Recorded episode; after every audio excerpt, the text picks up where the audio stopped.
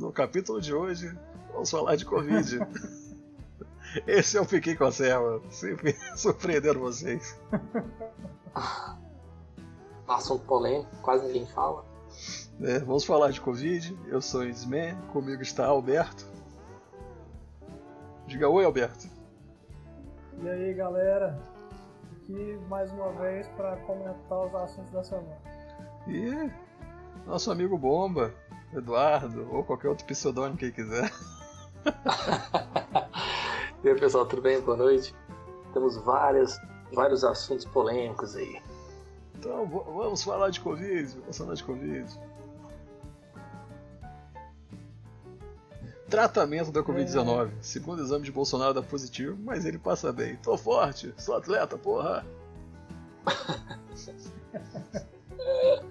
Nosso presidente aí com histórico de atleta, né, cara, tá conseguindo vencer a... o vírus chinês, né? Acho que a gente já pode estabelecer uma, uma guerra biológica contra a China aí, que é só ter o histórico de atleta que vai dar tudo certo. Não, mas a gente já estabeleceu, pô, já tem dengue na China. pois é, será que eles têm história de atletas também? Ah, pior que tem, né? Que todo mundo luta com o Fu lá, ué. Pô, eu até vi um meme muito engraçado, né? Que era assim, essa questão, né? Aqui o Covid, aí o Bolsonaro tá falando assim, dá que eu te dou outra, dá que eu te dou outra. é, isso mesmo, isso mesmo. Eles mandaram pegar o Covid e pra ir a dengue. Mas assim, agora passando pra, pra questão mais é, mais séria disso aí, né?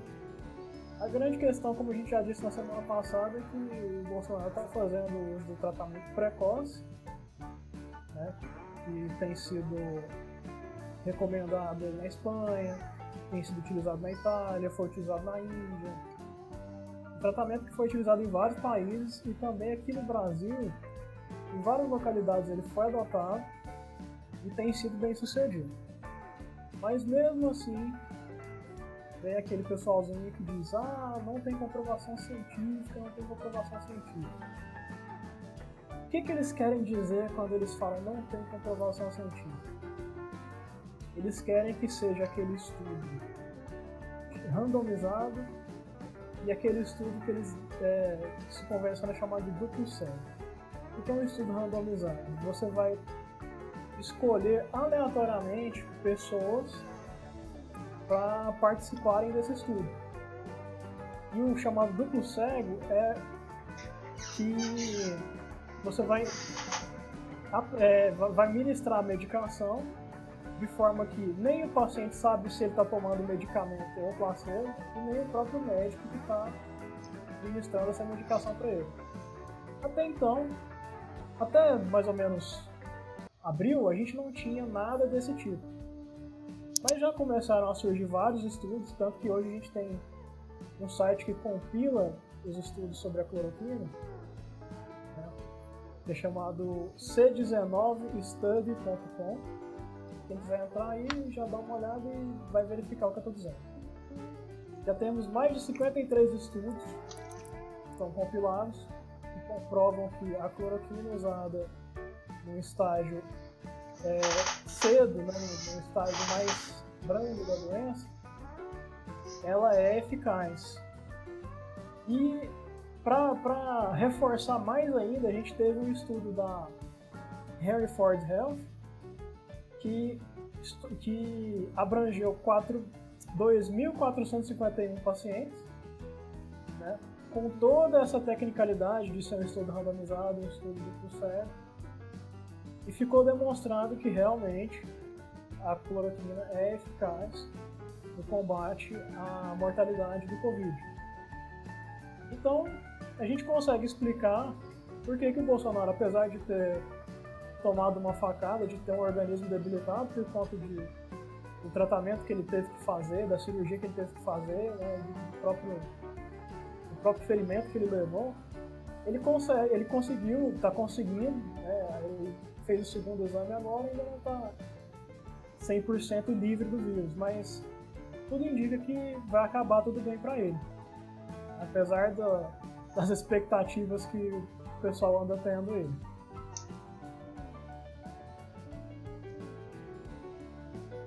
Bom, é, realmente é, é um fator que chama muita atenção, né? Porque até então o pessoal mencionava, como o Alberto falou, né? Ah, não tem comprovação científica e tal.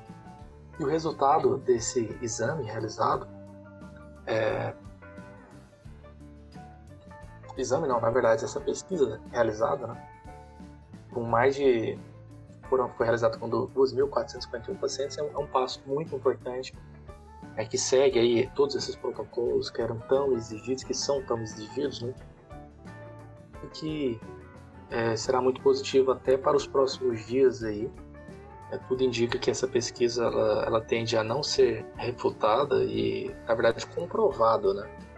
O que os médicos brasileiros já vêm apontando aí há muito tempo e tem alguns exemplos, é, até assim, tudo bem, teve esse estudo, foi realizado, mas aqui no Brasil também já tem vários casos. Um exemplo, por exemplo, foi é, no caso de Porto Feliz, em São Paulo, onde foi utilizado o tratamento precoce e teve apenas três óbitos de pessoas que não se trataram na cidade. Né? Então, assim, é, a gente tem vários relatos que está surgindo pelo Brasil de vários médicos que estão conseguindo assim realmente esvaziar ali os seus leitos né? com essa medicação. Então diminui muito o agravamento da doença. E isso é um fator muito importante. Eu acho que o momento que a gente está vivendo, esse é o ponto principal. Né? Se tem uma chance e há uma esperança, por que não utilizar essa, essa chance e essa esperança? Então acho que é um fator extremamente positivo mesmo. E aí, Edson? Então, cara, eu acho que ninguém vai deixar de tomar esses remédios funcionando, não. Mas é bom ver essas pesquisas sobre um remédio ou outro, né, falando se vai dar certo ou não, das vacinas, né. Eu fico otimista até com, com a história do remédio C lá, que é o remédio da ebola, que parece que 60% dos casos ele consegue tratar. Não, e tem um outro detalhe que na verdade assim, só o futuro vai nos dizer, mas na verdade um futuro bem recente. Por exemplo, foi sobre essa questão de confinamento e tal. Teve uma pesquisa aí da, da Stanford, né, o Stanford, né, que diz que o isolamento social é um erro. Eles alegam, abre aspas, né, para pessoas abaixo de 45 anos, a taxa de mortalidade entre infectados por Covid-19 é de quase 0%. Entre 45 e 70 anos, fica prova é, provavelmente entre 0,05% e 3%. E para aqueles acima dos 70 anos, aumenta substancialmente. Então, isso também é um, é um ponto extremamente importante no que diz respeito ao confinamento. Então, assim, estudos estão sendo realizados, pesquisas estão sendo realizadas e eu acho uma tremenda ignorância mesmo quando a pessoa ela te menciona sobre ficar confinado e é mencionado em contrapartida, olha, os empregos, né? E a pessoa te taxa como algo criminoso, como se emprego não fosse não de saúde. Na verdade, o emprego, que é a questão econômica, ela, ela anda alinhada ali com a saúde. Não tem como desvincular os dois. Né? Uma pessoa quando tem um emprego, ela se alimenta melhor, ela cuida melhor da sua saúde, às vezes se tratando do Brasil. Né? Ela paga um plano de saúde, então é algo que realmente aumenta a saúde da pessoa, a qualidade de vida.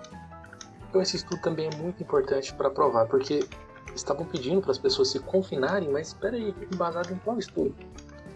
É, agora já está surgindo aí estudos comprovando que é ineficiente né, realmente essa questão de confinamento. E não, não surtiu o efeito esperado, o efeito tão desejado.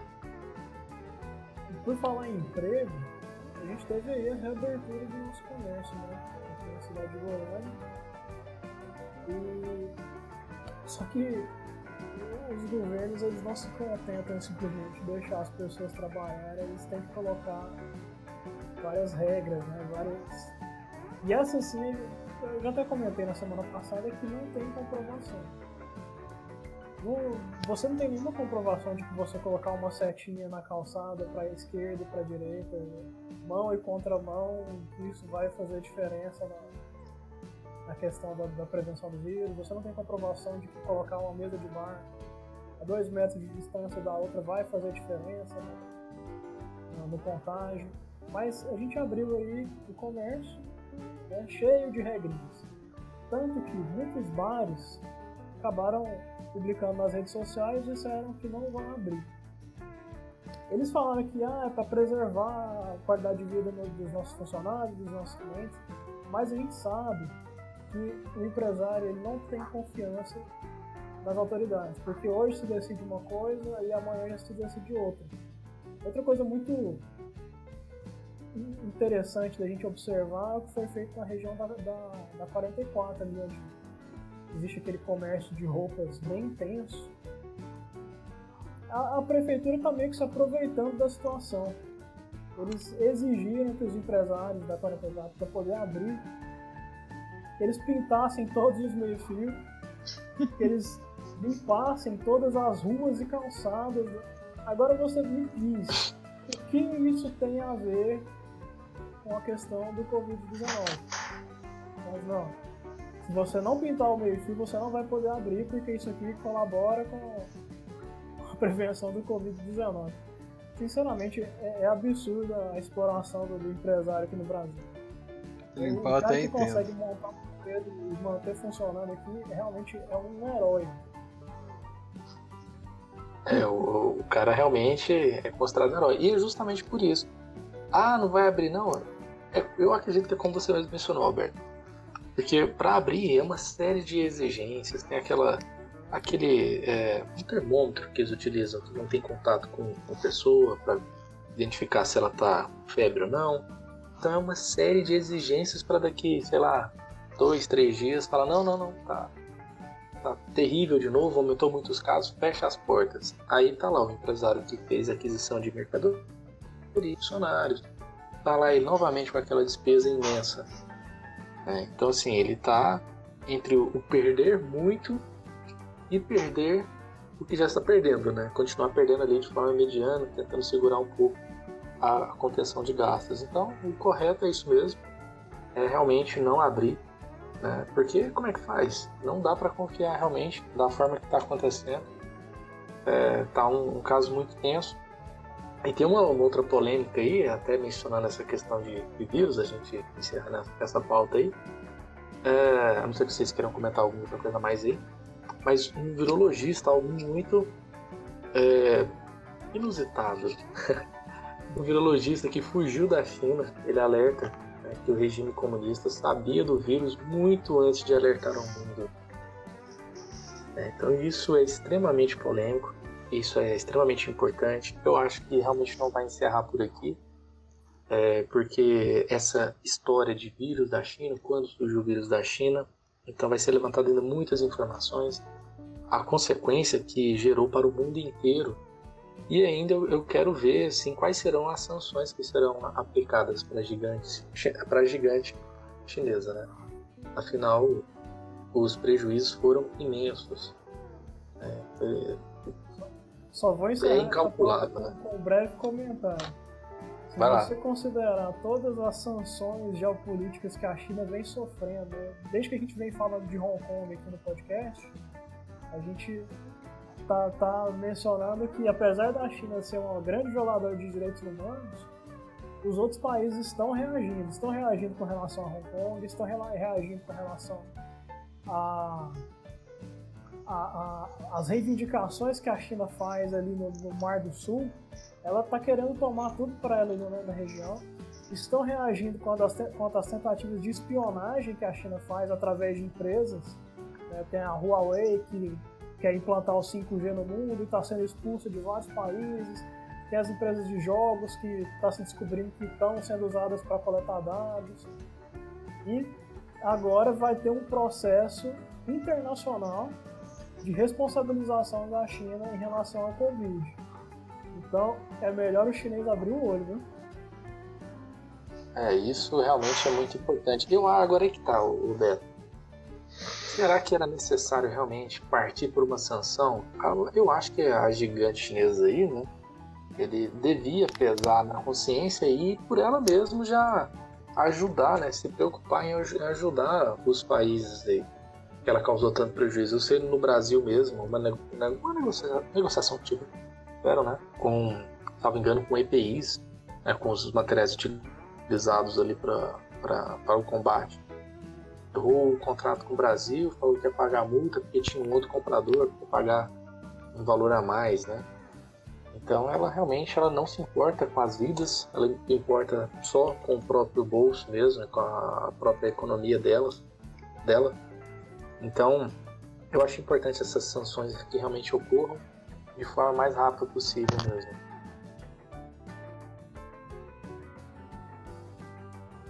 É minha vez já? Pera aí. Acho que o Ulisses vai entrar. ah, eu acho que a China só tem comunista. Baduns. ah, bicho, cara, todas as explicações sobre o Covid, para tentar falar que não é um vírus chinês, assim, faz menos sentido do que se falar que ele é só um vírus chinês e uma arma biológica do... que jogou a moda caralho. Joga essa porra aí, põe o mercado no, no, no chão e vamos tomar tudo de volta. Sabe? E eu não vou falar de Rota da Seda, que nem vai falar que é teoria conspiratória, que não sei o que, não sei o que, não sei o que lá. Ah, bicho, alguém tem culpa desse vírus aí, saca? E nada faz sentido. Entendeu? E outra, se o vírus for um acaso, porque nego tá comendo bicho que não devia comer, ainda assim é culpa da China, porque não tem comida pro povo e o povo come os animais silvestres. Cara, isso e não aí só come, só época... concluir, só concluir. Não só depois você faz esse adendo, que eu sei que é adendo que você vai fazer, mas deixa eu só concluir a minha. Não só come, como eles criam. É, fazem, fazem, entre aspas, né? Fazendinhas, né? Eles criam esses animais silvestres, né? Entendeu? Pra vender. Começou, então, é começou quando? Ah. Fala pra nós. Bom, então, tá ok? Tá Iniciou okay. ali com uh, o governo né, desastroso do Mao Tse Tung. Né? Então, um dos primeiros passos que ele teve foi realmente tomar as, as propriedades privadas. É, tomou ali a propriedade privada, as, as pessoas não tinham basicamente, é, tirou a fonte de renda das pessoas. E a fome é, é o pior mal que existe na, numa sociedade. Aí que eles passaram, tem que sobreviver, começou a comer essa comida aí que o pessoal chama de exótico, né? hoje como cultura tal, mas começou a fazer essa alimentação mais estranha, mais esquisita de, de comer o que passava pela frente. Ah, é um cachorro, é uma barata, é um rato, é um morcego, então essa alimentação. E quanto tempo? há quanto tempo eles estão se alimentando dessa forma? Não é o primeiro vírus que surge lá e nada é feito contra, né? Digamos, até agora, né? Agora que vai surgir algumas sanções mais pesadas, mas a OMS está ciente disso e, e nada é feito. Parece que realmente é, a, a, passa a impressão de ser algo realmente intencional. Vou fazer é, um adendo ao seu adendo, então. Vai lá, faz essa, adendo ou adendo? Essa história de que o comunista come criança, ela surgiu muito parecida. Ela surgiu na, na época do Holodomor, que foi feito na União Soviética em que basicamente as terras dos fazendeiros lá da região foram tomadas e foram socializadas, como eles gostam de dizer, e a fome se espalhou de uma forma absurda a ponto de que aquelas crianças que nasciam desnutridas, né, que não tinham chance nenhuma de sobreviver, as famílias acabavam trocando as crianças né, entre uma família e outra e quando essa criança morria, elas tinham que comer a criança. Então, a gente hoje usa isso como piada, mas a história é essa. Porque a família não conseguia. Comer o próprio filho, né? Isso, exatamente. Mas eles tinham esse, digamos, essa, esse fuga né, de uma situação totalmente miserável para uma situação tão miserável quanto. E é isso que o comunismo causa. E, Mas o comunismo também causa corrupção, né? Como, como um bom é, governo mas... totalitário, né? É, é, é basicamente assim.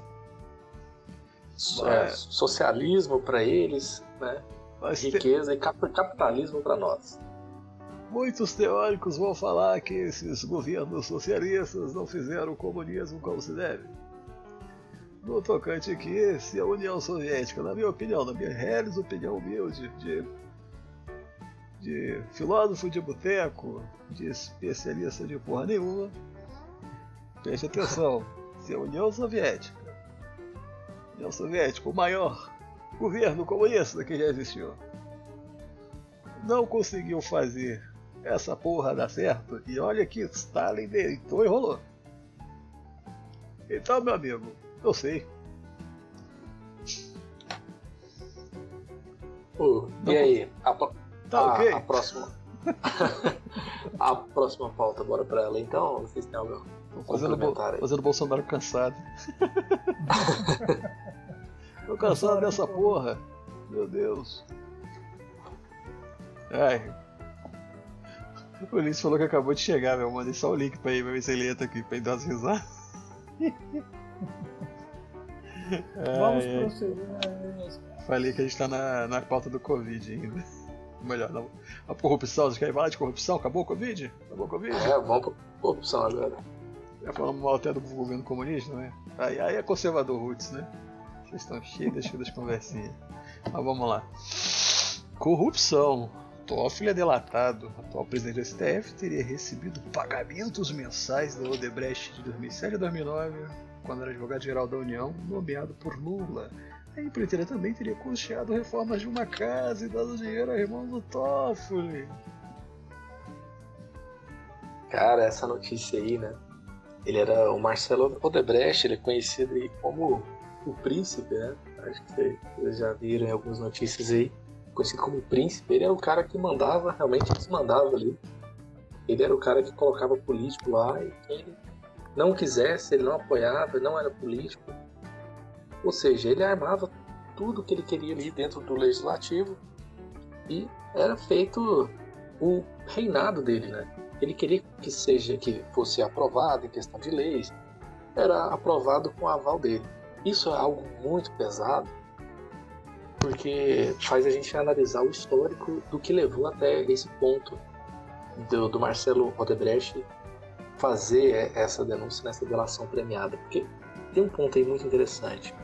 Primeiro ele falou que não ia delatar de forma alguma, né? Beleza. Ah, não, não vou delatar, isso não é justo, tanto que ele ficou muito tempo preso. A partir do momento que ele começa a delatar, ele não pode mais mentir. né? E também, só o fato dele delatar algo, ele falar algo, isso não é tido como uma prova também, uma prova cabal. É necessário ele provar. Beleza. A partir do momento que ele começa a delatar, tudo que ele fala ali realmente tem que ser comprovado. Tudo que ele fala ali é necessário ele apresentar alguma prova quanto a isso. Por que ele ia delatar o presidente né, do, do, do STF se ele não conseguir realmente provar? Porque ele vai perder a delação. É, então, na verdade, é a Polícia Federal tava, já estava em posse do computador dele, começou a avaliar toda uma troca de e-mail, informações que ligava realmente ele ao o Dias Toffoli. Né? E com esse questionamento começaram a questionar para ele e ele realmente entregou e falou: olha, realmente ele recebeu sim umas contribuições. Então o Brasil não é para os fracos. Como que pode, né, um presidente nesse ponto chegar aonde chegou? E as medidas que serão tomadas aí? O que você acha que vai acontecer nesse caso, Alberto?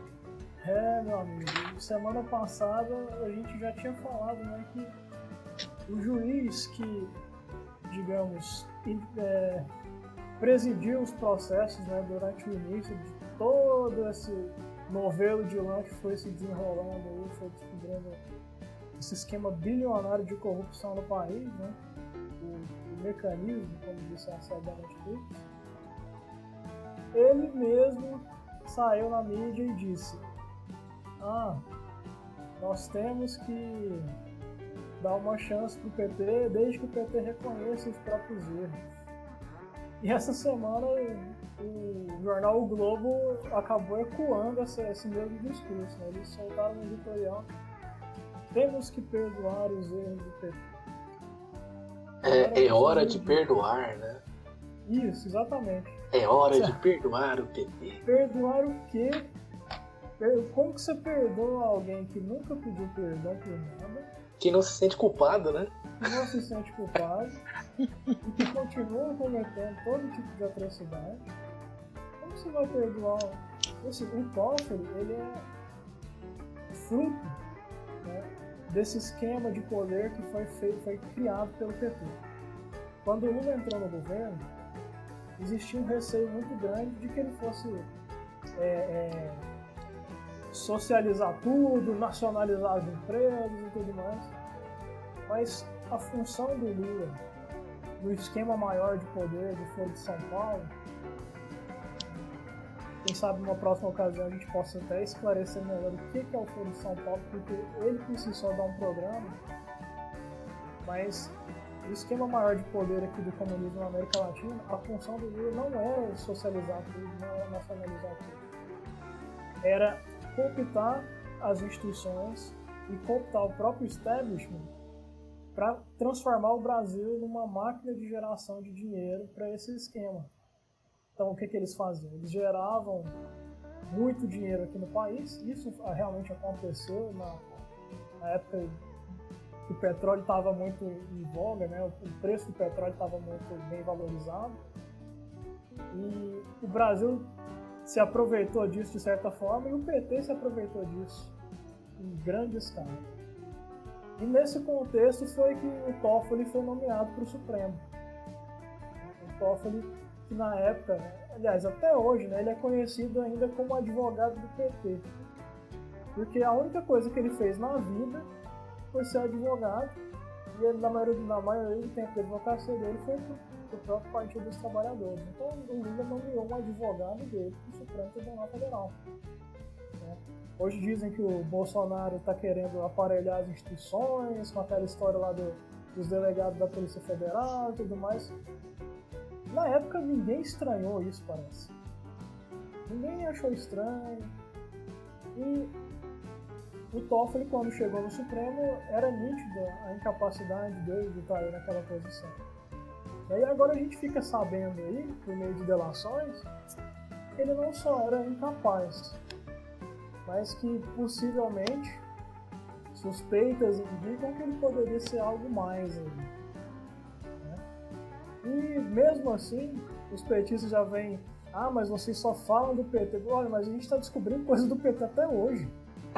É, tá difícil, né? Tá, tá descobrindo coisa do PT até hoje. E mesmo assim, isso não é nenhuma desculpa porque a Lava Jato chegou no Alckmin. Então. Não, e um detalhe, o, o Beto, só um detalhe. Para dizer se é bom ou ruim, você tem que ter um parâmetro. Né? Como que você vai dizer se ah, governo tal é bom, governo tal é ruim? Não, tudo bem. Você está falando isso baseado em quê? Pode seguir de raciocínio aí. Como que é? Eu não entendi essa pergunta. Não, eu tô falando assim, pode seguir a sua linha de, de raciocínio aí. Ah, sim, sim. Então, como que um jornal da estatura do, Globo consegue fazer um editorial desse? Né? Depois de tudo que está acontecendo, né? Primeiro, depois de ficar demonstrado que não é apenas o PT, mas que o PT foi de fato o líder né, desse esquema de corrupção, nós chegamos no PSDB. Todo mundo queria que chegasse no PSDB. Ninguém queria que ficasse só no PT. As pessoas, né, as pessoas de esquerda costumam dizer: ah, vocês só falam do PT. Mas aí, chegamos no PSDB e tá todo mundo animado agora para ver o que, que tem o Serra, porque já, já tivemos informações sobre o Serra também. Tá todo mundo querendo saber o que, que tem o Alckmin.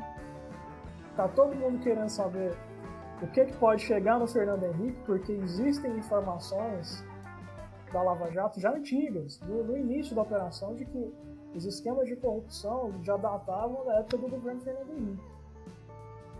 Isso aí foi abafado. Todo mundo ignorou, todo mundo achou que ah, os crimes estão prescritos, não vamos mexer com isso não. E o Fernando Henrique continua até hoje falando na mídia como um agente político aí, como se ele tivesse alguma relevância ainda. Bem que hoje em dia poucas pessoas realmente prestam atenção no que o Fernando Henrique fala. Tem muita mas... gente que nem sabe o que, que o Fernando Henrique fez, mas tá é, foda. Mas em algum momento ele teve relevância e o partido dele, pelo menos, né, já, já se provou que ele estava envolvido em vários esquemas. Né? Mas até que ponto? Porque nós também temos aí algumas informações que poderia ter, ter acontecido algumas irregularidades no momento que foi aprovada a reeleição. É, dizem que os, os, as pessoas próximas ao Fernando Henrique ali compraram essa, essa emenda constitucional, assim como o Lula realizou o mensalão. Né? Foi, houve ali uma, uma mesada para que fosse aprovado.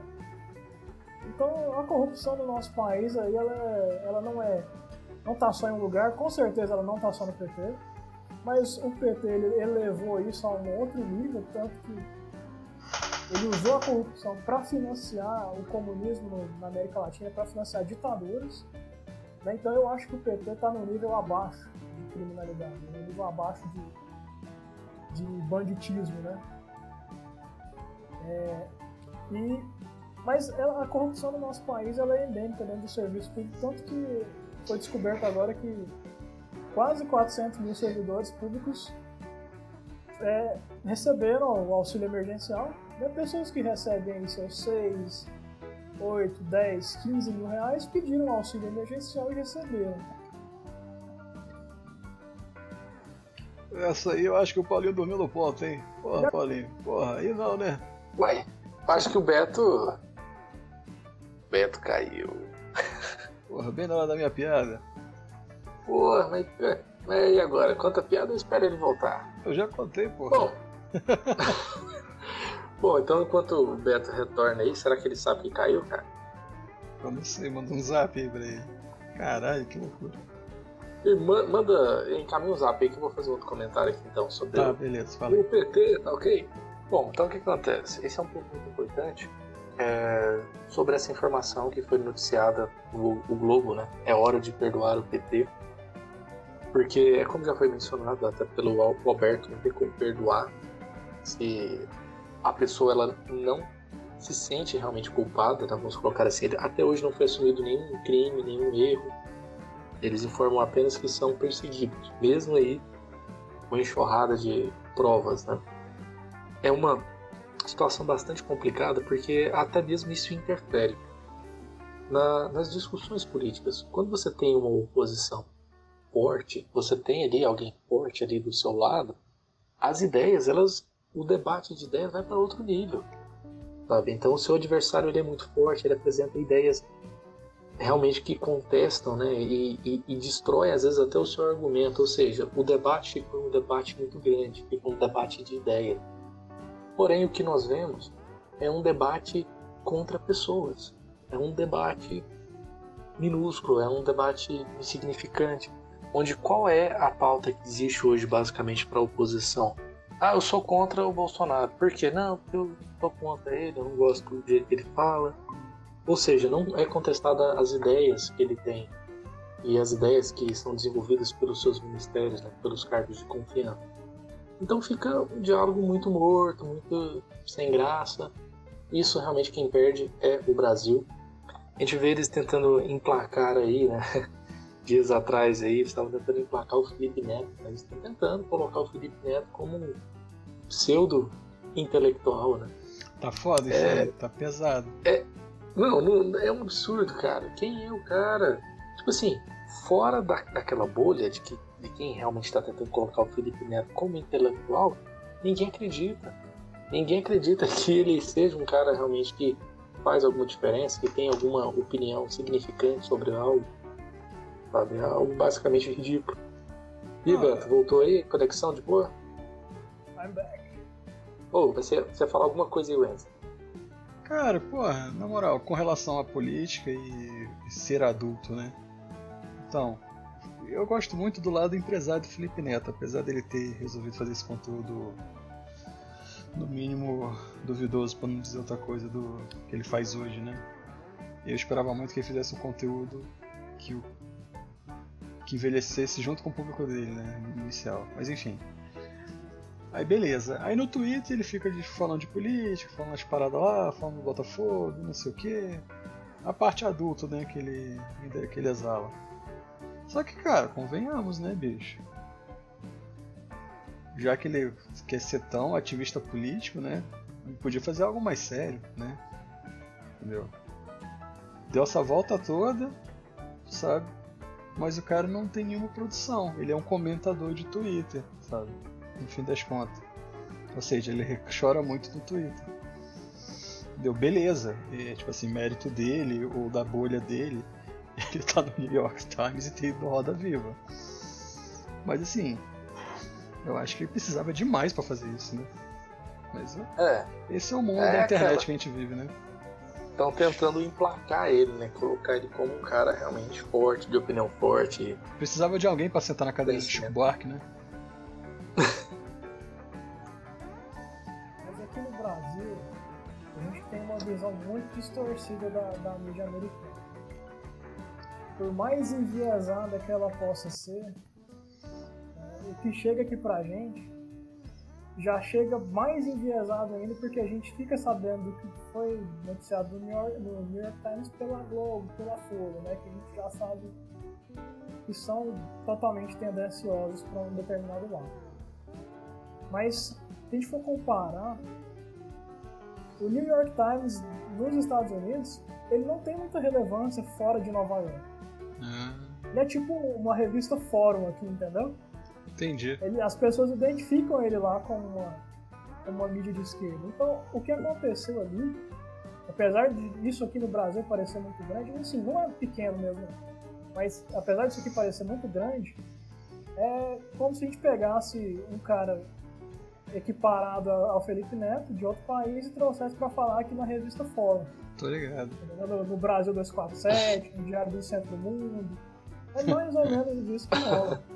Porque Aí fala assim, concedeu uma entrevista no Brasil. Olha, é. é coisa que é a opinião do Brasil. É a mesma coisa, você vê falar muito do The Guardian. O The Guardian também é totalmente esquerdista, entendeu? Mas quando chega aqui, ah, isso tal coisa foi noticiada no The Guardian, você fala assim, poxa, isso é uma unanimidade lá no, na, no exterior. O El País é esquerdista também? O El País tem um viés muito forte de esquerda também. Você vê, são as, que, as mídias que chegam aqui. Tanto que. Porra, eu gosto, pior que eu gosto dar um país, bicho. sou, sou comunista, não sabia? Meu Deus do céu. Tanto que surgiu um, um clamor aí no ano passado, nos anos anteriores, para que existisse uma Fox News de direita aqui do Brasil. Uma Fox News brasileira. Ah, pode crer. Porque nos Estados Unidos existem né, mídias que, que batem de frente com essa narrativa progressista. Lá você consegue identificar essa TV aqui é de direita, essa TV aqui é de esquerda, essa TV tem esse posicionamento. Eu acho que é até saudável isso, não? É, é saudável. O, o, ideal é que cada veículo de jornalismo ele indique qual é a posição dele, a posição editorial dele. O público dele vai saber e vai consumir, e até quem não é o público dele vai acabar lendo para saber o que, que eles estão pensando. Pois é, porque eu, eu acredito nesse, nesse pensamento, tipo, você tem um, um, um, viés mais para um lado, mas você lê o outro para você entender o que está acontecendo, poder ter uma opinião, né, cara? Igual, igual o que a gente está tentando fazer aqui no, no Pequeno Conselho. Nós somos abertamente conservadores, ninguém vai ter dúvida disso. Mas a gente vai apresentar os pontos Olha só, não me comprometo, eu sou só o host, hein? Veja bem, veja bem. No tocante, no tocante aqui eu não tenho nada a ver com isso. As devidas reputações. Olha só, olha só, eu tenho. Eu tenho aqui. No, não, não, vai. Deixa eu posso concluir a piada, candidato? fala, fala aí, daí vai falar alguma coisa relevante. Você vai fazer não, não, piada. eu ia falar o, o Beta que ele. Você tava quando antes de cair, você tava falando dos servidores. 400 mil servidores públicos poderão ser demitidos. Ah, é verdade. Porque eles pegaram o. O auxílio emergencial. O auxílio, isso. O auxílio, é, é aí você, você tava comentando isso, Beto, quando caiu. Sim, sim. Você pode retomar é. esse raciocínio? Ah, eu só ia concluir dizendo que o Estado brasileiro ele é tão grande ele é tão burocrático que ele acaba gerando incentivos para que as pessoas agam dessa forma. Por que, que eu digo isso? Vamos supor aí que você cria um, um benefício para uma determinada categoria profissional. Hum. se você cria esse benefício para uma categoria, todas as outras vão querer também. Então, isso, à medida que o Estado vai crescendo, ele vai gerando uma pressão em si mesmo para continuar crescendo. Porque todo mundo que se beneficia daquilo vai querer sempre mais. Porque não é, não é o dinheiro dele, é o dinheiro dos pagadores de impostos. Então, para a pessoa que está recebendo aquele benefício, é um benefício livre. Você está recebendo dinheiro dos outros para fazer coisas para os outros. Né? Então, sempre acaba passando aquela ideia assim, ah, tá, eu estou fazendo as coisas para os outros, mas se eu tirar só um pouquinho, não vai fazer tanta diferença. E essa mentalidade, ela, ela vai permeando toda a máquina pública. Você consegue encontrar, desde essas corrupções pequenininhas, né, digamos, menores, o cara que se apropria indevidamente de 600 reais, Agora você pensa, o que, que passa na cabeça do cara de correr o risco de ser pego, de perder o cargo público dele? Muitas vezes o cara fez um concurso para lá. Por causa de 600 reais. Será que ele tá precisando desse dinheiro? É muita, ca... é muita calhordice, né, cara? Por causa de micharia. Fala aí, VNR. Tamo junto? É nóis. Temos um brother aqui assistindo a gente. Isso aí, velho. Seja bem-vindo. Yeah. Segue a gente no, no YouTube e no Spotify. O áudio vai estar tá lá amanhã e o vídeo da, da live vai estar tá no YouTube. E os dias vão passando e a torneira de dinheiro público continua aberta. Pois é, cara, não, não, faz sentido o nego pegar esse dinheiro sem precisar. Né? Pô, 600 conto, você vai já assinou por 600 reais. Sério mesmo? Você ganhando um, um dinheiro fixo, sendo funcionário público. Pelo amor de Deus, né? Pô, e aí? Apesar ah, da corrupção, mas... tem uma, uma, uma, questão que é muito pior que essa que tá acontecendo no mundo agora, né? Ah. Manda bala aí, Wes. Ah, próxima pauta aí? Ah, uhum. sim. Combate à pedofilia, né? Busca e apreensão na casa do youtuber PC Siqueira. PC Siqueira. Quem diria, né? Falamos de Felipe Neto, Isso. né? Olha aí, outro dinossauro da internet aí, ó.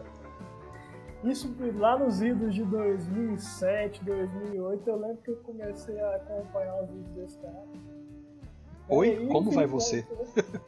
Felipe Neto também era dessa mesma época. Sim, ele, o Cauê Moura também. Coisas aleatórias, né? Pô, eu tinha, tinha uma menina na faculdade que ela ficava puta, que eu falava, por que tá vendo esse cara aí, mano? Esse cara é esquisito. Ah, porque ele é gatinho. Eu falei, pô, esse Zarolho é gatinho. Ah, você tá com inveja dele. Eu falei, é, deve ser, né? Mas gatinho quem? O Felipe Neto ou o PC Siqueira? Porra, ela tá falando do PC Siqueira, mano. Bicho, que é isso? Nossa. Depois eu fiquei sabendo que ele era colorista de quadrinhos, eu ganhei um pouquinho do meu respeito, meu. Mas agora, depois dessa aí, tá foda, né? Isso, não, mas na verdade isso aí é o o véu da fama, né? Enquanto o cara tá ali inatingível, gera aquela atmosfera de, de superioridade. Né? O cara se torna um alfa mesmo não sendo. Ah, o foda é que ele, ele fazia as piadinhas, tá ligado?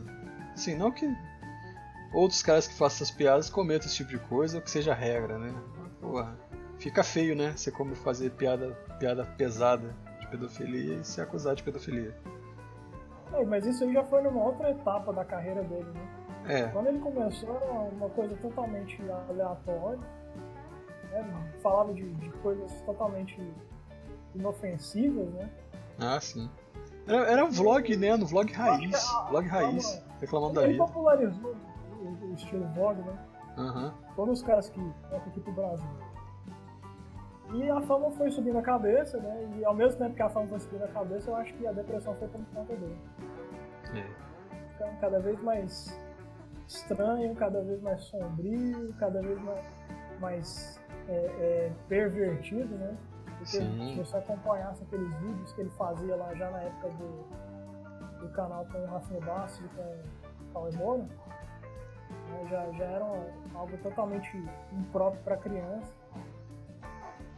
E chegamos nesse ponto em que eu acho que todo mundo que está navegando na internet aí nos últimos meses ficou sabendo dessa história.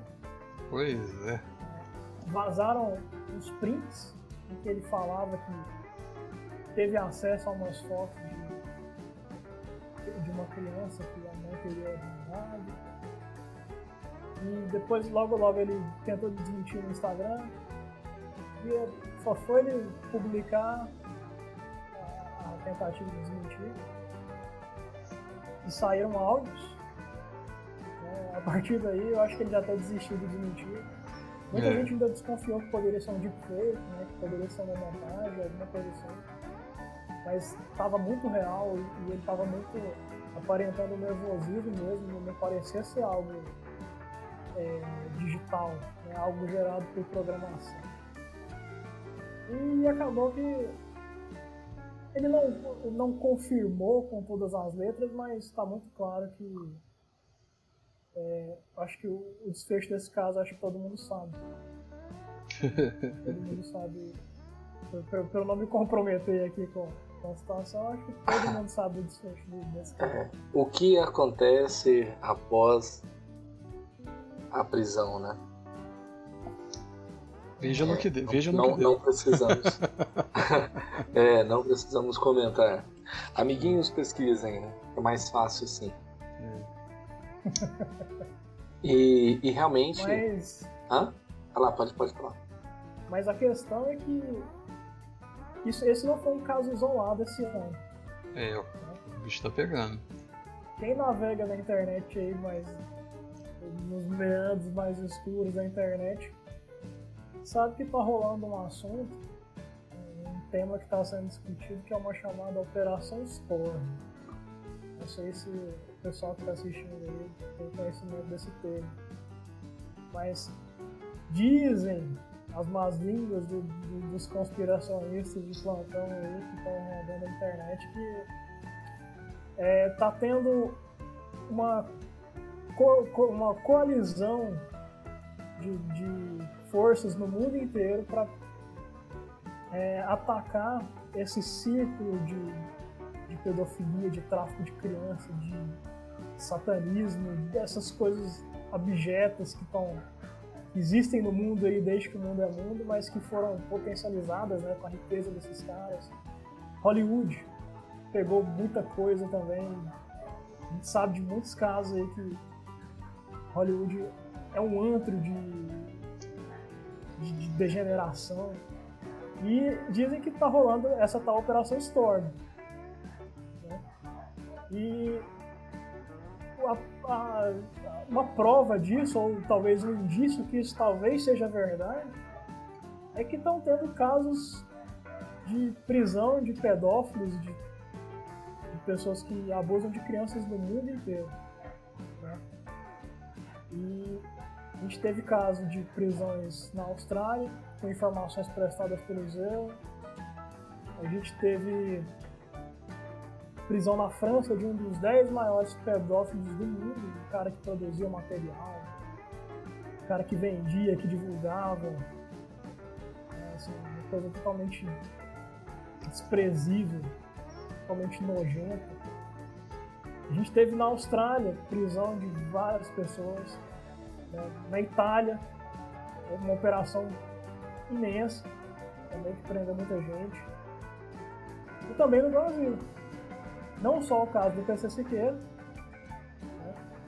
mas também outros que já foram descobertos ainda, acho que se não me engano, nas últimas duas semanas, três pessoas chave dos esquemas de, de- de pedofilia aqui no Brasil foram presas.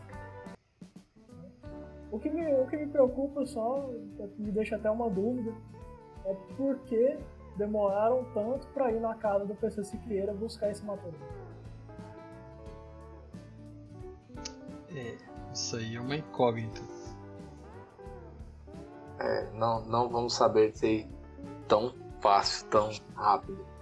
Um outro detalhe importante né, dessa, desse assunto ainda de pedofilia foi o, o Bolsonaro e a Damares. Né? Eles apresentaram um projeto que aumenta em até 50% as penas dos pedófilos. Isso é, se sobreviverem, né? claro. Sobreviver, a pena é maior. Mas isso é algo extremamente importante. É, na verdade, eu tenho uma visão um pouco, talvez diferente de algumas pessoas no que diz respeito a penas, né? É, eu, eu, por exemplo, primeiro eu, eu complico, depois simplifico. Né? Eu não sou a favor, por exemplo, de feminicídio. Falar, ah, mas porque matou a mulher é um crime mais grave. Cara, para mim a pena tinha que ser agravada para qualquer um que matar qualquer pessoa, sabe? Não é porque é uma mulher, porque existe o um homem também, que às vezes ele é a única, única fonte de renda daquela família. Às vezes a, não tem esposa, a esposa faleceu, abandonou o lar. E aí acontece ali que ele passa por uma situação onde realmente ele é assassinado, por exemplo. Então, assim, é muito pesado também. Para mim, tinha que igualar as penas. Tanto de homem, quanto oh, matou um homem, matou uma mulher, sabe? Acho que não, não tinha que existir isso. É até a questão de eu sei que existe, ou estão matando mulher, e a gente tem que analisar com muita calma esses números também. A, a mulher de hoje não é igual a mulher de 50, 60 anos atrás. A mulher também ela está muito dentro do crime. Tem muita mulher que está dentro do crime também, traficando, fazendo contrabando, é, roubos também. Então, assim, não, pode pegar simplesmente um número cru e avaliar e falar: ah, mulher aqui, olha só, tá matando, mulher está morrendo mais. Mas quais são as mulheres que estão morrendo? Quais são as situações? Analisar realmente com mais calma. Independente disso, a pedofilia realmente, está falando aí de, de, um, de, uma criança que tem as suas limitações, de, às vezes até mesmo de conhecimento, o que está acontecendo naquela situação. Posta. Então eu, é extremamente louvável que é, é, essa lei realmente ela venha a existir e realmente que se puna mesmo, que seja cada vez um crime mais pesado, né? porque realmente não, não dá para conviver com o indivíduo que tem é, esse é, esse desejo aflorado para realmente é uma doença não tem outra forma de explicar como pode e aí, mano, o que você acha? Eu acho que a pedofilia ela tem uma, uma solução muito simples. É você aplicar uma vacina de chumbo bem no meio da testa do sujeito. Essa na hora, é um remédio, é um santo remédio. Mas, independentemente do Bolsonaro aumentar em 50, em 100, 200%, foda-se, não me interessa. O que interessa é que a pena desse cara do inferno vai ser a pena. Entendeu? E quando o Bolsonaro anunciou essa questão, ele anunciou ah, o agravamento da pena para pedófilos, ele, ele fez um comentário assim, jogou uma coisa no ar, né, como o Bolsonaro costuma fazer. Ele disse assim que a esquerda quer legalizar a pedofilia. E aí virou aquele barata voa. Ah, fake news do Bolsonaro. Fake news, Bolsonaro fake é um news. maluco. Bolsonaro só fala bosta. E não sei o quê. Né, Bolsonaro? Porra, tudo a culpa é minha, porra. Você tem que fazer uma sacanagem. então ele, ele jogou essa informação no ar e a mídia vieram os fact-checkers dizer que isso tudo é mentira, não sei o quê. Mas se você for analisar os movimentos que costumam estar alinhados à esquerda, você vai, vai perceber que historicamente esses movimentos acabaram defendendo umas coisas muito esquisitas. Tem uma feminista famosa aí que essa, essas menininhas que dizem-se feministas provavelmente nunca leram, mas se você falar o nome da pessoa, ah, é uma grande mulher, não sei. Só, só, só um minuto, chamada... só um minuto. Segura essa pauta aí, segura essa pauta aí. Ô Arthur, nós estamos falando aqui de, de combate à pedofilia. E o Alberto vai citar aqui um, algumas coisas que a esquerda anda aprontando aí. Só, só pra recapitular então, Bolsonaro, nosso amigo, disse que a esquerda quer legalizar a pedofilia, né? Uhum. A galera ficou muito, muito doida com isso aí. A galera achou que isso era fake news, mas o que eu ia comentar é que historicamente a esquerda, os movimentos que são alinhados à esquerda, como o feminismo, né, já defenderam algumas coisas bem esquisitas. Tem uma autora que é muito famosa dentro do movimento, chama Shulamit Firestone. Essa mulher, ela simplesmente defendeu uma coisa chamada amor livre entre crianças né, e entre crianças e adultos. Porque a gente precisava quebrar todas as os padrões da família tradicional, tudo que amarra o ser humano. Para eles isso são amarras do ser humano, a gente precisa se libertar. As crianças precisam ser libertadas para poder fazer sexo com quem quiserem, quando quiserem, que coisa quiserem. Tem link tá disso aqui dela. na pauta? Meu Deus, você achou olhar? Isso está no livro dela. O livro? Cara. Se você for, se você for analisar, é. outras também defenderam isso. Na, na, na, faculdade, o Eduardo deve se lembrar, porque eu acho que toda faculdade de Direito, todo estudante de Direito passa por esse martírio, eles mandam a gente ler o Michel Foucault. Foucault, Foucault. Você não lembra porra nenhuma do que aquele filho da puta fala quando você é um moleque de 18 anos que cai de, de paraquedas na faculdade. Mas depois vocês peguem para analisar a vida pessoal do sujeito era um dos caras mais pervertidos e mais doentes que existiam na face da Terra. E se você for analisar a vida pregressa de 99% dos pensadores que a esquerda idolatra, são todos dementes, são todos retardados mentais, são todos pessoas totalmente abjetas, nojentas, escrotas pessoas que não mereciam viver em sociedade. Mas por algum motivo essas pessoas foram alçadas ao patamar de filósofo. O próprio Karl Marx, que tanto alega defender os trabalhadores, era um cara que maltratava a empregada, um filho com a empregada. Né? Então, é só você analisar a vida pessoal dos, dos filósofos da esquerda. Aí você vai me dizer, ah, mas não tem nada a ver com o que eles disseram. A, a filosofia socialista é uma filosofia, sobretudo, moral, porque ela te diz o que é certo e o que é errado fazer. Se o cara tá querendo te dizer o que é certo e o que é errado fazer, e tem uma vida nojentamente escrota desse jeito, eu acho que só isso já devia ser um indício para você ficar esperto com o que você tá lendo.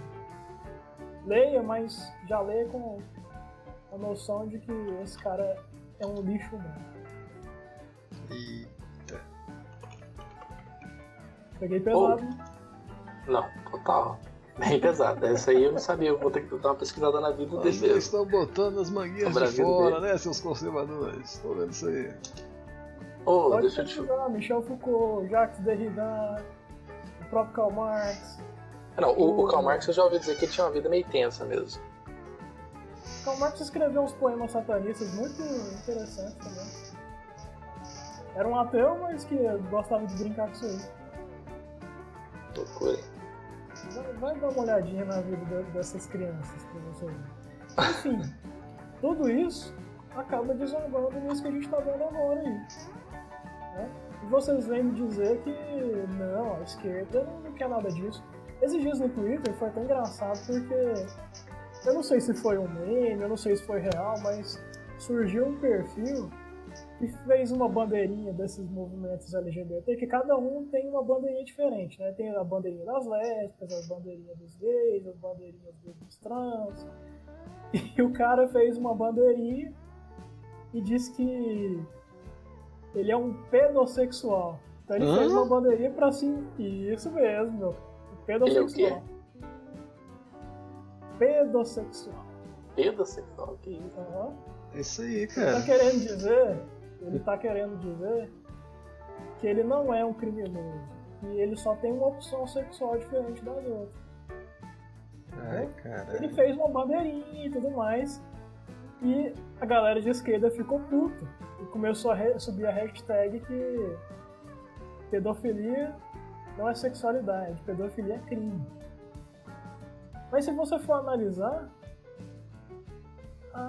existem movimentos de legalização da pedofilia que são umbilicalmente ligados aos movimentos LGBT americanos.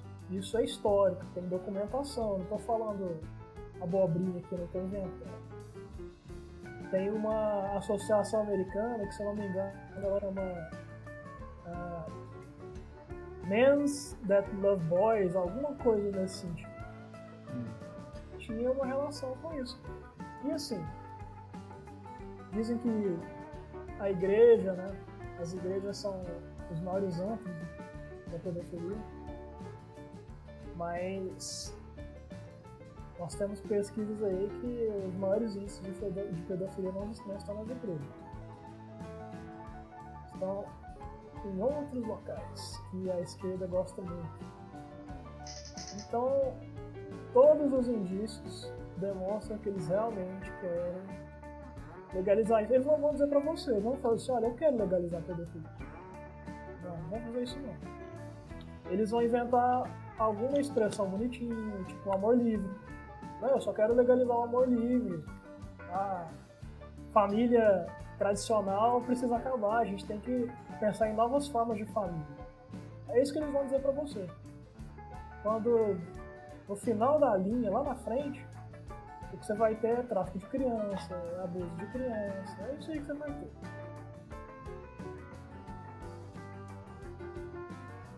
É, exatamente.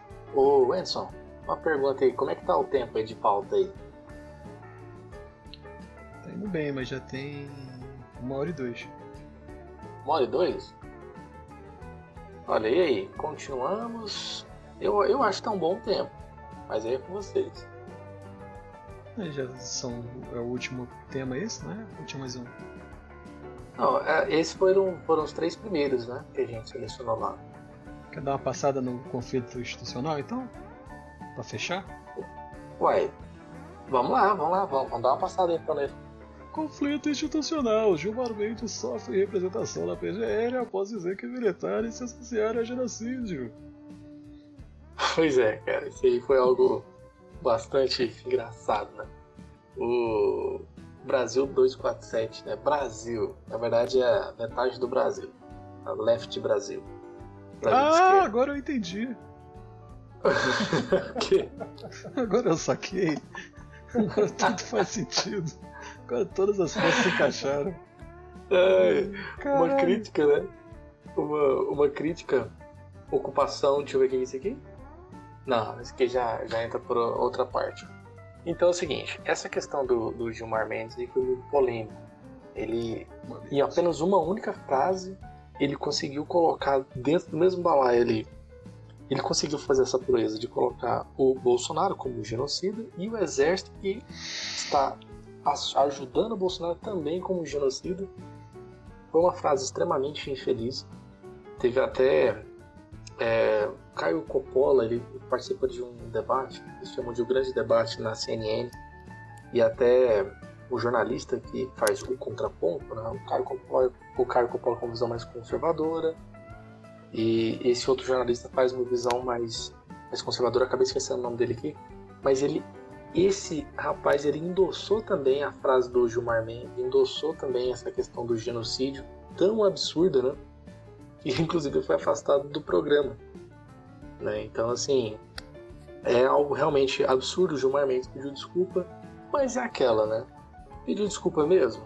Eles vão realmente jogando a informação ao vento, vai realmente perdendo sentido com as palavras. Né? O, o que significa a palavra genocídio, eles vão utilizando de forma que era aquela, vai que cola, né? Porque às vezes são poucas pessoas ainda que vão atrás da informação e buscam conhecimento. A maioria não vai e vai achar que é verdade realmente o que foi dito, o que foi falado. É um fator muito preocupante. Pois é, boa noite, Wesley. Cara, é, é, aquela, é igual o jornal de.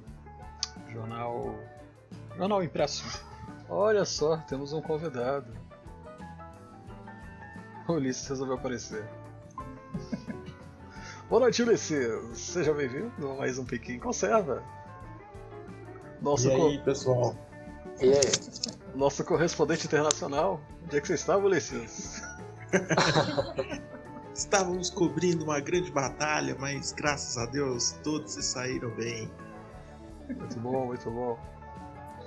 É... Gente, pessoal, como é que tá aí? Todo mundo, desculpa o atraso. Estamos aí para participar novamente. Agradeço o convite. E vamos em frente. Então, é... tá na parte boa, né? Não tô falando mal da esquerda. Ah. Sempre divertido. Eu concluí aqui onde eu tava, né? Então, né, cara, essa questão tipo de chamar de genocídio e depois pedir desculpa, né? A gente cai na boa e velha assassinato de reputação, né? Exatamente. Aí qual que é o lance? Eu lembro sempre do jornal impresso, né? Que. Ou mesmo da própria. Vou dar um exemplo da TV Globo daqui a pouco, você faz achando no YouTube. Jornal impresso, o que, que eles faziam? Né? Você põe a manchete, na hora de retratar, você põe só um quadradinho. você fala mal, aí você.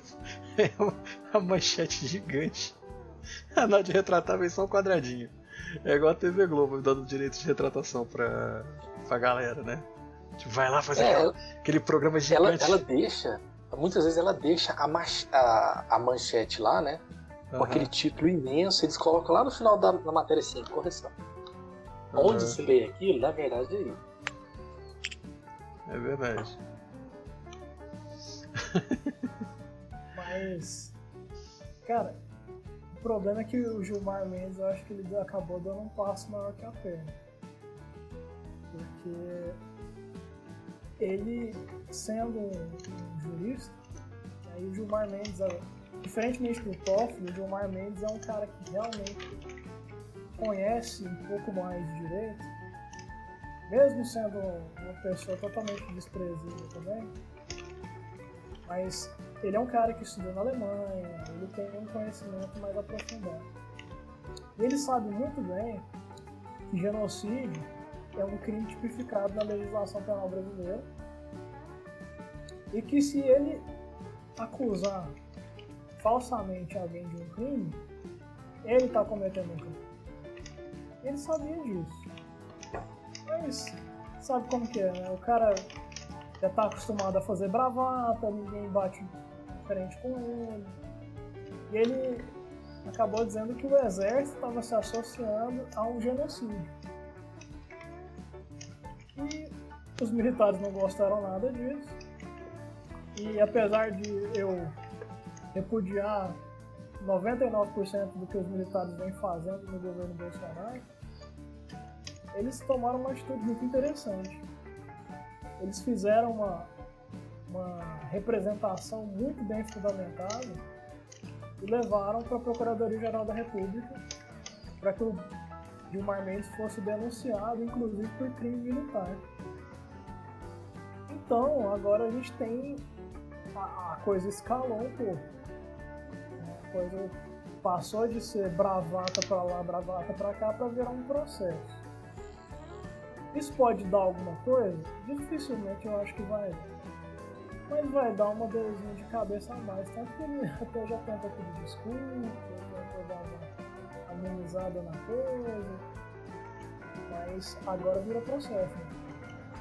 Agora, pelo menos você vai ter que perder umas duas horas aí pra elaborar uma defesa depois tudo ser engavetado. Então, tá enchendo o saco do Gilmar Mendes, pra mim já tá legal.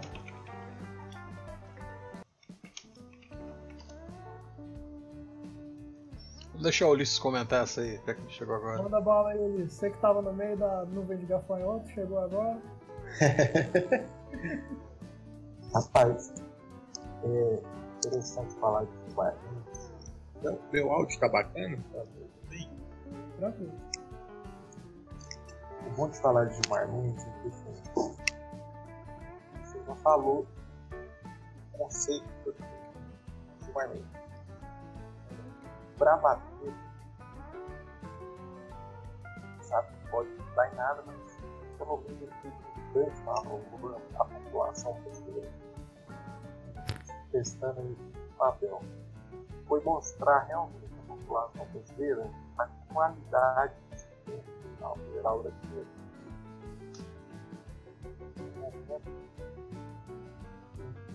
Há uma guerra centralizada vigário centralizada é validar ou invalidar o STF. Do lado do STF, mercado de trabalho, as, as relações, as próprias fake news, que a gente viu fazer aí o grande pensador brasileiro Felipe Neto, dando, dando uma discursada no New York Times, que é um jornalete fuleiro. Nem sei se está na pauta, mas eu vou correlacionar as coisas. pode retomar, a gente falou agora há pouco disso, pode retomar. Enquanto valida, é, é, foca em ataques ao executivo como se fosse a mera vontade de um homem só, que é Jair Bolsonaro, e desconsidera que existe um, uma burocracia, um processo de funcionamento do sistema político brasileiro. E aí o STF acaba uma cortina de fumaça em cima dos absurdos do STF, atacando o poder executivo brasileiro, criando essa imagem de que o Brasil é um país um trem desgovernado, em que o STF faz questão de colaborar para com o desgoverno. Então, quando Gilmar Mendes faz uma declaração desse tipo, se presta a um papel é, desse nível, tem o exército brasileiro dando a, a, a contra-golpe, a né? Foi cansado desse sistema midiático, né? permitido moldar, comportamento da sociedade, que é o que o STF tenta fazer também. Quando o Gilmar Mendes faz isso, ele faz um grande favor à população brasileira, mostrando a péssima qualidade do, dessa parte, dessa engrenagem do estabelecimento. Então, é bom. Antigamente o cidadão nem sabia o que era STF. Hoje já, você já conhece o nome dos ministros da STF. E conhecer Gilmar Mendes reflete nessa qualidade, já mostra pelo menos ao cidadão brasileiro aonde tem que corrigir aí essa falha no processo. Então, eu enxergo muito dessa forma. Bravadeiro, sanguessuga, né? o salário é gigante. É isso. Uma questão interessante é que no meio de todo esse conflito institucional aí, militares, Gilmar Mendes, STF, Bolsonaro, eu, como eu estou encarregado de, de, trazer os temas para a pauta, né, eu estou lendo de tudo. E, inclusive, estou lendo os portais da esquerda. E eu uhum. passeando lá pelo Brasil 247. Comunista, é, é, comunista. Aquele ambiente muito, muito saudável, muito agradável. Eu encontrei uma matéria muito interessante que diz que o Supremo está sendo tutelado pelos militares. Beleza, vamos dar uma olhada aqui. Se eles estão achando ruim, às vezes tem alguma coisa de bom no meio disso aí. E essa matéria, ela falava sobre os, alguns militares que estão em cargos de assessoramento dentro do Supremo. Então, na presidência do, do Supremo, que hoje era ocupada pelo Toffoli, e tem um assessor que é um general da, da, das Forças Armadas. E a esquerda tá doida com isso. Porque como assim que tem um general dentro do Supremo, esse cara tá lá pra ficar intimidando o Toffoli, que não sei o quê. E eles ficam loucos, né? Porque para eles, aqui no Brasil, aqui no Brasil, militar é sinônimo de, de, de mal encarnado na terra. Agora, na Venezuela, os militares são pessoas que podem participar normalmente da política, inclusive endossar a ditadura do Maduro. É, eu não vi essa questão sendo levantada lá, mas tudo bem. E um trecho que me deixou muito intrigado é que eles falam assim que esse general que está lá no, no, no gabinete do Toffoli, né, como assessor, esse general ele criticou muito o PT e ele está sendo ingrato porque ele foi promovido na época do PT. Ah. Então, esse foi, eu acho que foi um ato falho, né? Porque ficou muito claro o que, é que esses caras esperam né? das pessoas que eles colocam nos cargos. Exatamente. Eles não esperam que a pessoa exerça uma função institucional, eles esperam que o cara faça ali, às vezes, do, do partido. Não ficou muito claro. Eu achei isso muito engraçado, sabe? É, de vez em quando é bom você perder um tempinho pra ler as bobagens que a esquerda fala, porque eles, como eles não têm mais liderança intelectual, né, os intelectuais de esquerda já estão todos mortos. Hoje em dia, quem se diz intelectual de esquerda só fala besteira. Né? Vide aí o que o, o massacre que o Caio Coppola tá fazendo lá na CNN. E o Caio Coppola nem é um cara muito, muito desenvolvido, né? Ele é um cara novo ainda, é um cara que debate muito bem, ele domina muito bem a arte de debate. Exato. Mas ele é um cara que ainda precisa se desenvolver muito e mesmo assim ele tá limpando o chão ali com todo mundo que está tentando debater com ele, porque não existe mais liderança intelectual na esquerda. Exatamente. E, como eles já perderam a liderança intelectual e perderam grande parte do poder que eles tinham, eles estão muito perdidos. Eles cometem esses atos falhos assim direto, é até engraçado. É, na verdade eles, com muita frequência, eles saem do, do da pauta e faz o ataque pessoal, né? O ataque ad hominem mesmo. Eles saem ali daquele.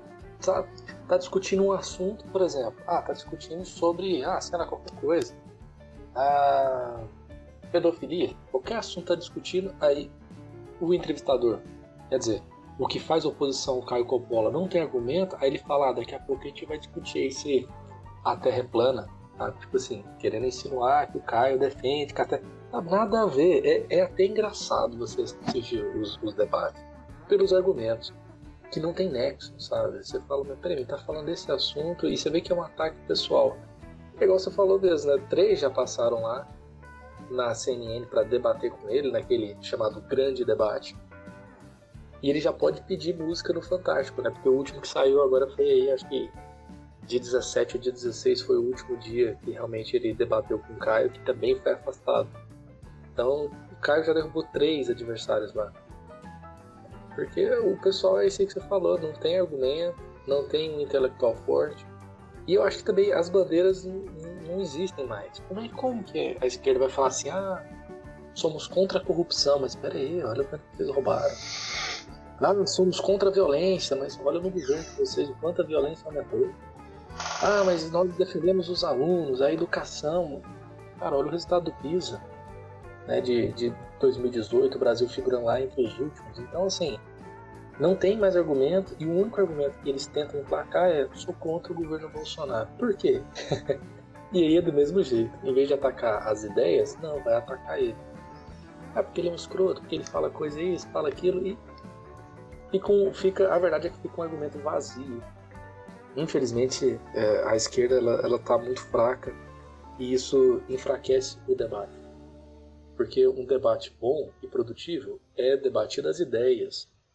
E onde o debate que eles querem promover está sendo debatido por pessoas. Então é algo muito fraco, é algo muito sem proveitos. É, é, é, dá, dá, até complicado você perder um tempo escutando igual você está tendo esse sacrifício de ler um 247 da vida, pelo amor de Deus, você deve estar vendo lá de narrativa. Deve, deve ser absurdo, cara. Senhores, senhores, é, é, é, é verdade. Hoje a, a, esquerda se resume à narrativa. Tá? E com essa reflexão, podemos encerrar o episódio de hoje. Quem quer fazer uma consideração final? Só mandar um abraço para todo mundo aí e tomem ivermectina, pessoal.